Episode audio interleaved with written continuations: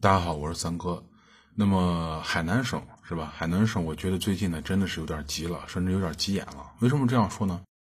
呃，上周也就是咱们前面节目也讲过是吧？上周呢，呃，海南呢才刚刚以这个三亚为突破口，那么缩短了这个交纳个税和社保的一个时间是吧？然后又通过这个操作呢，去放松了全省范围内的一个楼市限购。那么海南的这个操作呢，已经算是独领风骚了，因为它已经领先于全国了。呃，别的地方人家都是一个城市一个城市的单独放松，但是海南呢是全省范围内的放松。呃，但是从现在来看呢，即便这样，海南可能觉得还是做的不够。于是呢，在距离二十号放松限购一个新政出台不到一周的时间内呢，海南再次呢就是出了一个新的政策，就是又玩了一把大的。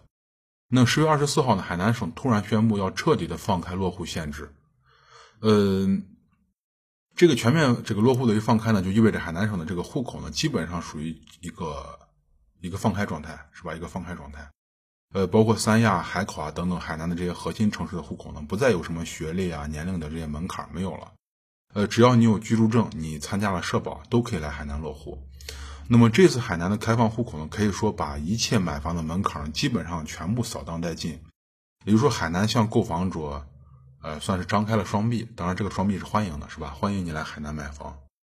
呃，海南省在这么短的时间里面连续发出力度这么大两个政策呢，不管发出政策的出发点和理由如何，大家记住，最终的目的只有一个，那么就是利好海南楼市，重新拥抱房地产。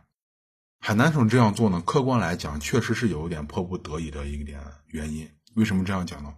二零一九年的前三个季度，那么海南省房产销售面积呢出现了断崖式的一个下滑。呃，这个。销售面积呢和金额呢，它是同比下降了近百分之五十。那么，而就在这个海南省宣布完全放开落户限落户政策限制的这个前一天，海南省的这个统计局它公布了一下二零一九年前三个季度的一个经济统计数据。那么，这个数据里面就包含房地产嘛？房地产方面的这个数据呢，可以说是惨不忍睹。那么前三季度呢，海南省房地产投资呢，等于说猛踩刹车。呃，投资同比下降呢，高达百分之二十八，而房屋销售呢，就是房屋销售额呢，只有区区的九百二十八亿，也就是不到一千亿，这个呢，竟然同比下降了百分之四十四点六。那么这一切的数据背后呢，就是 GDP 的一个迅速下滑，对吧？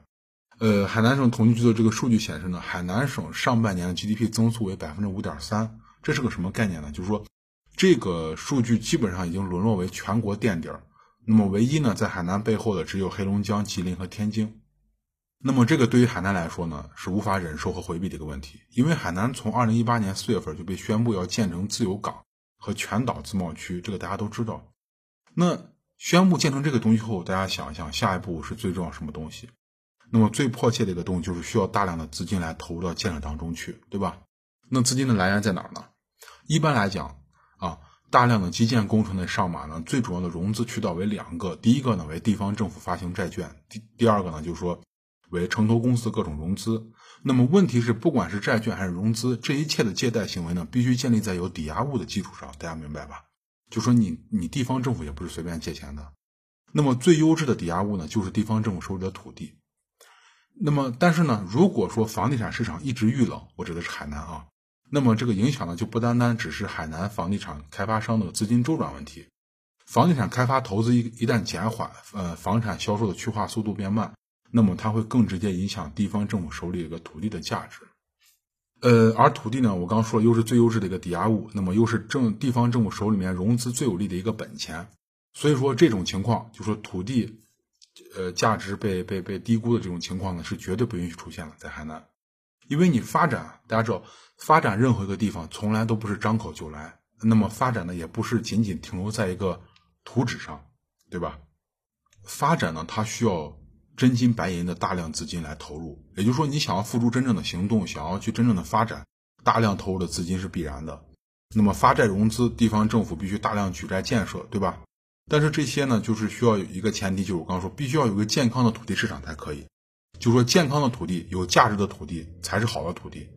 你想，如果你这个土、你这个地方的土地开发商都不愿意继续投资建设了，没有大量开发商去购买这个土地，那么是不是间接证明这个土地已经失去价值了？那请问，一个失去价值的土地，谁用来、谁敢用来抵押给你去借钱呢？银行也不敢，对吧？也就是说，想把房地产一脚踢开，想彻底的告别土地财政，那么现阶段来说呢，对于地方政府来讲呢，还是非常难的。那么房价的上涨与下降，除了市场上咱们平常能观察到的正常的供需关系之外呢，更多的就是类似于这样深层次的原因。那么这种原因呢，会影响着房价的起伏。呃，当然，土地的魔力呢，不光影响了海南一个省，那么土地呢，可以说是地方上发展最重要的资金来源。因为土地呢，它既可以直接出让，就咱们常说的卖地，是吧？它既可以直接出让土地，那么得到土地出让金，那么它又可以作为一个优质的抵押物来换取大量的贷款和融资。那这个呢，简直就是城市发展路上的一个发动机一样的一个存在，是吧？只要你是想继续发展这个和扩大这个城市，那么谁也离不开它，因为这个东西可以从数据看出来，是吧？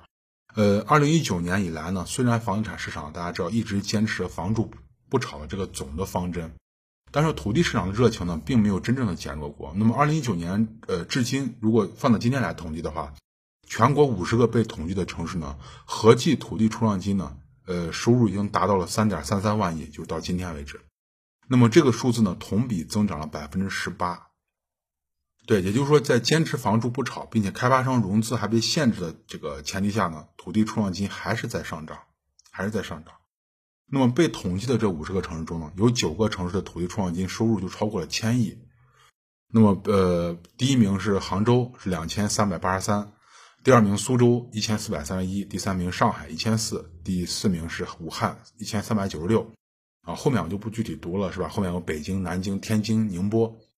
那么第一名咱们很熟悉杭州，杭州目前为止已经获得土地出让金是两千三百八十三亿。那么在二零一七年，杭州全年土地出让金是多少呢？是两千一百九十亿，排名是第二，那么紧跟在北京之后。啊，紧跟在北京门后。那么转眼到了二零一八年，杭州呢再次创出了新的纪录，它全年土地出让金上升到两千四百四十三亿。那么就是它等于说压过了上海和北京，成为全国第一。就是在去年。那么看目前杭州的这个势头呢，呃，我看不仅能保持二零一九年全国土呃土地出让这个金的第一名那个头衔，因为它现在已经绝对领先了嘛，而且很大概率可能还会超过去年的成绩。那大家想想，一个城市大量的土地出让，如果不保持一个非常充裕的人口流入来做一个互相抵消的话，那么城市出现局部的横盘和滞销呢，只是时间问题。因为你要知道，这些出让的土地呢，它最终会变成一栋栋高楼去推向市场。那么消化这高楼的又是靠人，对吧？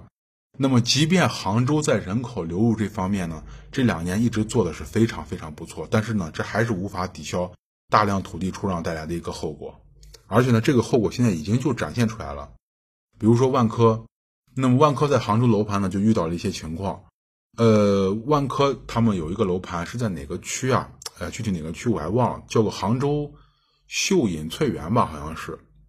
这个楼盘开呃放开房源以后呢，直到公证处公证的时候呢，他没有收到一个购房家庭的意向登记，也就是说这个楼盘剃光头了，没有一个人登记。那么出现这样的情况呢，不止万科一家。那么在杭州的这个萧山区呢，还有一个楼盘也遇到了同样的一个情况。那么就是开盘直接出现了流摇，就是摇号流产了，不用摇了，是吧？那么而后呢，在后面这个销售情况也是非常非常不理想。那么楼盘直接打出了，就是最后楼盘没有办法，直接打出一个交两万块钱抵二十万的营销口号，那等于变相降价了十八万块钱，对吧？那截止到十月二十一号呢，杭州十月入市的楼盘呢，一共拿到了六十七张预售证。其中二十三个楼盘呢，就出现了个流摇的事件，那么这个比例呢，已经超过了三分之一了，已经超过了三分之一了。那十月份接下来的时间内呢，入市的这个新房数量还会继续增多，甚至会超过八月份的一万零四百二十二套，达到今年的一个新高度。那大家想，新房大量涌入市场后，与之而来的就是杭州二手房市场可能会出现大面积的不同程度的一个降价。那么杭州新盘那个降价呢，会出现一定程度的继续蔓延。那么更多的这种非核心区域呢，和非性价比的一些项目，它会打出一些降价牌来刺激市场，对吧？来增加自己的去化速度。而新房市场在这方面呢，就是在这方面的发展呢，就是对杭州的二手房市场会造成呃一定比例的影响，而这个比例可能还会继续增大。尤其是这些大家记住，尤其是这些呃和降价打折楼盘处于同一片区的二手房呢，它会受到第一波冲击。这个冲击就像咱们看电影里面那种电影里面，如果你看过战争片那个那个爆炸弹爆炸以后有冲击波，对吧？那么这个这个炸弹就相当于降价的二手房，呃，降价的新房。那么这个冲击波相当于降价的威力。那么你的二手房离这个降价的新盘越近，等于你距离冲击波的第一轮攻击越近。大家明白吧？也就是说，距离越近，你受的伤害越大。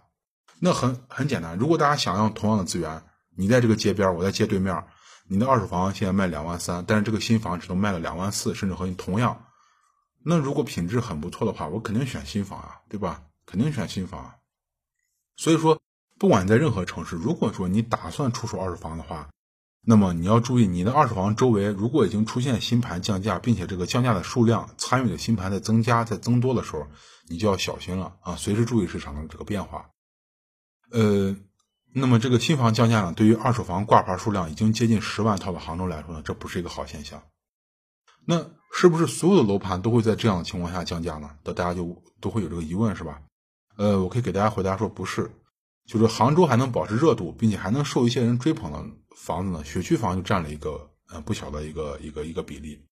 那么杭州一些带有名校学区房属性的房产呢，它并没有太受到新房降价和市场横盘的影响。呃，比如像杭州的这个文海实验小学周边的房产，什么保利东湾呀，什么呃还有什么景景然家园啊这些，对吧？它都能还能保持一个相对不错的价钱，并且能顺利的挂牌出售。那么这也从一个侧面证实了一点，就是房子价值呢，大部分并不在房屋的本身，而是在你房子所在位置可以享受到的社会资源上。那么大家想，学区房就是教育资源和房子进行了一个捆绑，对吧？那这个捆绑呢，就像是给房子买了一份保险。为什么这样讲呢？就是说，当市场横盘或者呃新房出现一定降价的时候，那这个保险呢，就可以让你这个二手房有一个更好的抵抗风险的能力。那么。呃，这不是杭州独有，就是这个东西呢，任何城市的房子，基本上都可以遵守这个规律。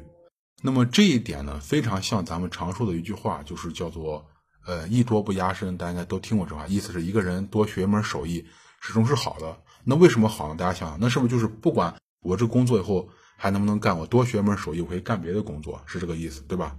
这句话大家想用在房子上，是一模一样。一个房子占据的。配套社会资源越多，房子价值则越高，抗风险能力则越强。大家想是不是这个道理？并不是你房子连多好，而是你房子屁股底下压的这个地方有多好，就是这样子。那么，呃，海南省这次彻底放开落户，选择了重新拥抱楼市。那么杭州市呢，也是疯狂出让土地，对吧？呃，基本上我看是要把卖地进行到底。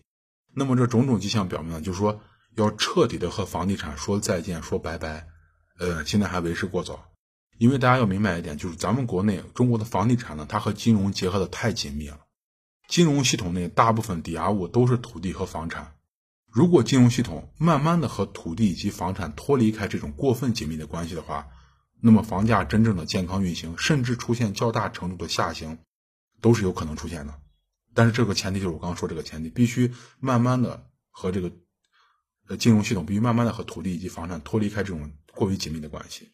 但是。如果操之过急、过快的强行将两者分离的话，那么只会留下一个就是鲜血淋淋的伤口。那么这个伤口显然这不是被国家所允许的，是吧？肯定是不不会被国家所允许的。那么这个伤口说白一点，就是说会出现系统性的金融危机啊！如果会出现系统性的金融危机，那么我们普通人、大多数人呢，其实你左右不了这个进程。有的人说我不买房，我就等着。其实我们说一个不太好的。不是说看不起哪一个人，就是任何人买不买房都左右不了房地产市的发展。就是你个体的话，而且你这个完全是一种赌气的行为。当然，你如果真有房子，你不买那可以。但是如果你真需要你去赌气的话，我觉得是不是不是太理智，是吧？就说对于大多数人而言而言的话，你要么选择择机上车啊，找一个地方新房降价比较厉害，OK，我趁着它降价我上车；要么呢，你就是继续陪跑，是吧？要么你就继续陪跑。因为毕竟留给咱们普通人的选择也只有这么多，只有这么多。我要么买，要么不买，是吧？这这句话看似是一句废话，但是现实就是这样子。